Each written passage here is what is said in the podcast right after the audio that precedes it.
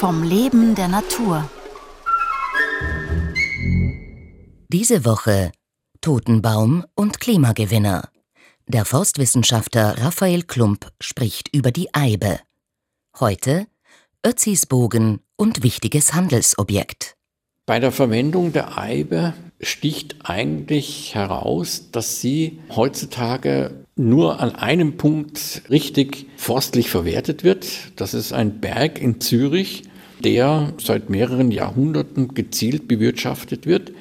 Und dort gelangt auch Eibe zum Verkauf und wird als Vollholz eingesetzt und ist natürlich was Besonderes.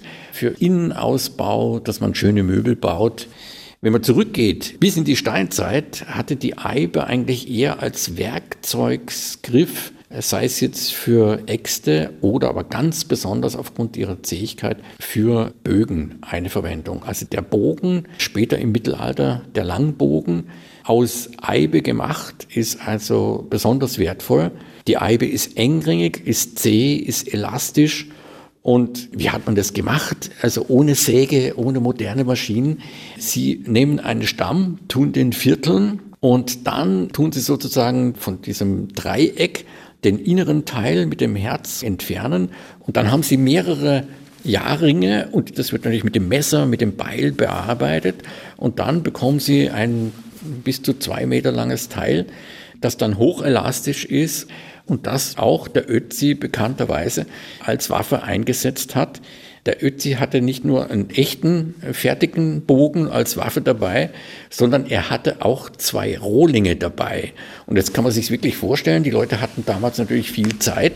Bei jeder Pause oder bei der Gelegenheit wurde wieder weitergeschnitzt, so dass man den nächsten Ersatzbogen hatte.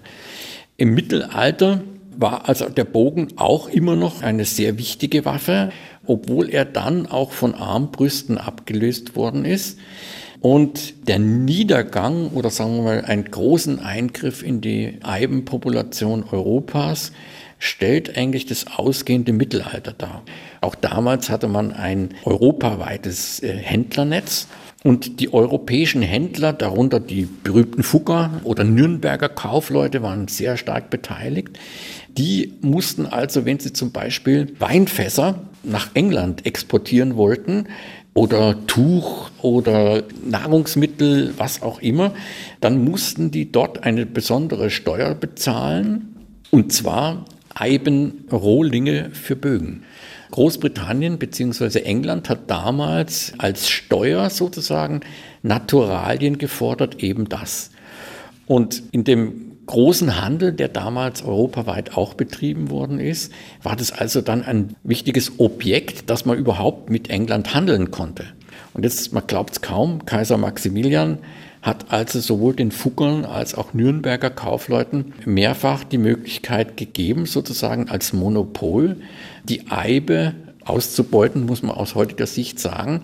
Und dann sind also diese Kaufleute im Alpenraum aufgetaucht, haben also bekannt gegeben, dass sie in der Zeit von bis Eibe aufkaufen. Und die Leute haben also die passenden Eibendimensionen dann damals in großem Stil geschlägert. Und die Eibe ist dann als Exportzoll nach England geführt worden. Das hat zu einer starken Reduktion der Eibe im Alpenraum geführt.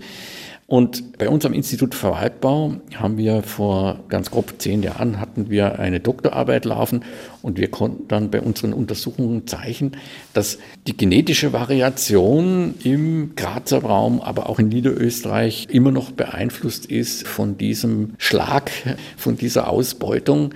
Insgesamt, sagen wir, geht es der Eibe genetisch relativ gut, aber die Spuren dieser Übernutzung aus dem Mittelalter kann man immer noch sehen.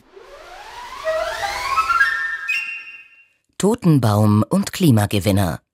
Raphael Klump vom Institut für Waldbau der Universität für Bodenkultur Wien sprach diese Woche über die Eibe. Gestaltung Maria Harmer. Redaktion Renate Plim